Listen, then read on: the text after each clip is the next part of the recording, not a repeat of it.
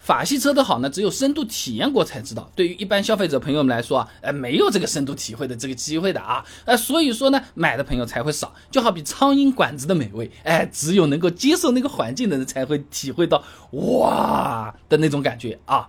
那首先啊，我们大多数的消费者朋友呢，其实并不是很懂车子的，也并不需要懂这个车子，买来就用用的嘛。那我们买车决策的时候呢，也就没有太多自主的想法，会导致法系车啊，它很容易被排除在外。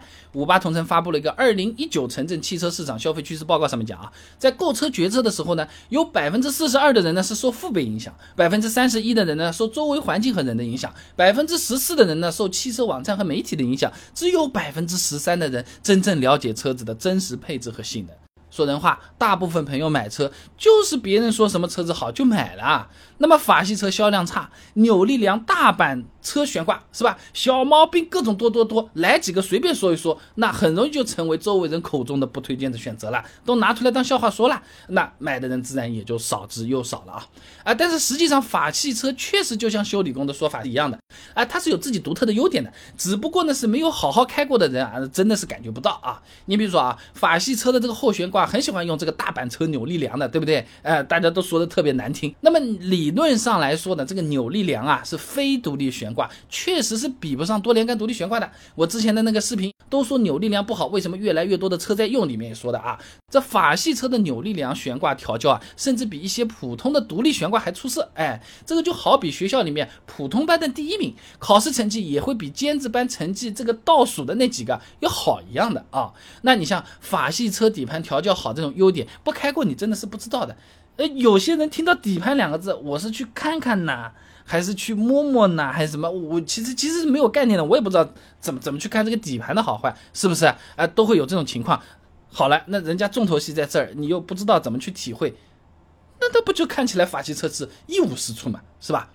那看到自己销量不行之后呢，法系车的反应也是比较迟缓的，车子的这些所谓的问题呢，也是照样不改的，哎，销量呢就是一差再差的啊，哎，李爱珍在《经营者汽车商业评论》期刊发表了一篇论文啊，法系车的问题里面提到啊，这法系车引进国产的时候呢，基本上都是原汁原味引进的，哎，没有针对中国市场做出相应的改变，它就导致了产品竞争力不如对手。举个例子啊，那中国人买车一般都是喜欢又大又长的，那法系车呢，它始终是。学不会这一个点啊！你像这种标致五零八，一直要到二零一九款才开始加长车身，哎，搞出了个五零八 L 啊！你再比如说，中国人都喜欢三厢车嘛，那法系车企呢是执着于在欧洲畅销的两厢车的。开点玩笑讲啊，如果法系车学下大众，天天研究中国人的需求，搞中国特供的话啊，那肯定也是混得风生水起了啊！再加上底盘也不错，是吧？哎。那肯定也有人说了，法系车以前也是大卖过的，是不是？老三样里面其中一样富康啊，不不就是法系车吗？那为什么现在就不好卖了呢？马冲、张哲在中国汽车市场期刊上面发表了一篇论文，《法系车何以叫好不叫座》。问号，哎，里面提到过啊，这富康成功的年代啊，中国汽车市场车型是比较少的。那富康凭借着低廉的价格，你注意听，低廉的价格以及耐用性，才创造了这么高的销量。哎，你比如说一九九六年啊，桑塔纳两千卖十九点五万，捷达十四万八千五，富康多少？十四万两千，最便宜的啊。你不要觉得价格差不多啊，一九九六年哎。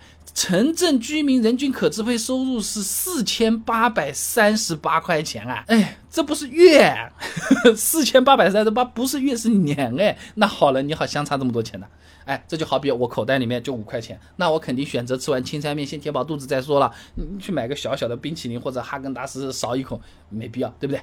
那么现在和以前也不一样了，各种品牌、各种车型，要汽油的有汽油，要电车的有电车，是不是？哎，更何况法系车的价格它也不是很便宜啊，没有以前老三样那个时候最便宜的那种感觉了。那选法系车的自然也就少了。还是参考那个二零一九城镇汽车消费趋势报告上面讲啊，这我们消费者买车的时候啊，哎，对车价的考。率占比达到了百分之四十七点三六，是远远高于其他因素的。那么当然了，这个调查，呃，我如果不考虑车价，我对车价不敏感，我不买法拉利吗？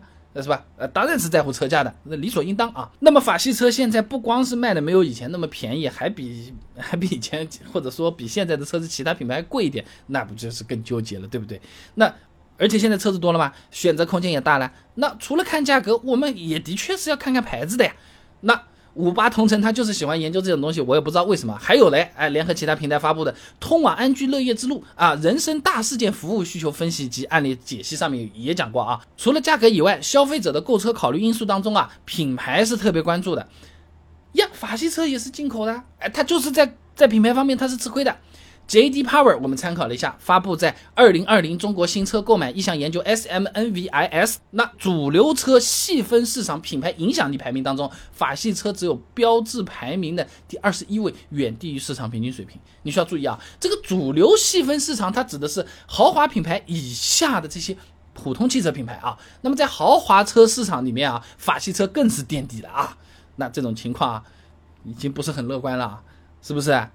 生意也不太好，面子也不够足的情况下，哎，法系车它依然很膨胀啊！它在做品牌营销的时候定位啊，它有可能是过高的耶。那参考吴英科在中国汽车市场期刊发表的论文《法系车退一步海阔天空》，你看标题都这么取了啊。它上面这么说啊，这法系车的品牌营销呢，喜欢和头部品牌一样的宣传文化。玩概念，哎，没有和这种所谓的弱势品牌一样，重点去宣传什么油耗、配置、功能、保养，就是实用的东西没的，觉得自己是和 BBA 平起平坐的，然后我是法国人，还比你厉害一点呢。当初在大陆，我们拿破仑看你英国人，觉得你们是乡下的呢，都是这个这个味道了，是不是？那在我们买车的朋友里面，反而有可能达不到文化宣传的效果，反过来还觉得你配置没怎么讲，大概你没有，你不好意思讲吧？好嘞。吃亏了啊！那么刚才讲的这些种种的原因呢，都会导致法系车的销量就是越来越差，还会导致它的保值率变得越来越低。J.D. Power 联合其他平台在二零二零年三月发布的《中国汽车保值率研究报告》上面讲啊，这法系车的保值率在所有车系中排名倒数第一。啊，三年保值率仅仅百分之四十二点四，哎，等于说买法系车有点像买股票一样啊，就是你买了这个股票啊，就是一直绿的往下跌啊，就没涨过啊。那二手车保值率这么低，那就更加没人敢去买这个新车了。新车没什么人敢买，二手车的价格它又开始叭叭叭叭往下掉，好了，就造成一个恶性循环，销量越来越差，保值率越来越低啊。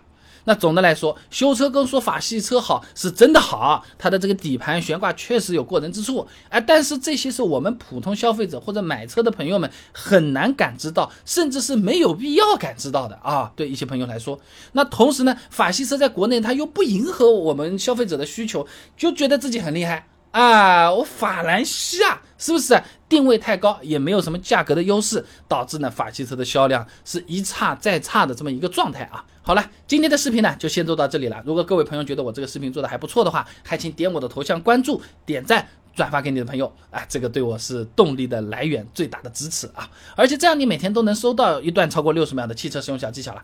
备胎说车，等你来玩哦。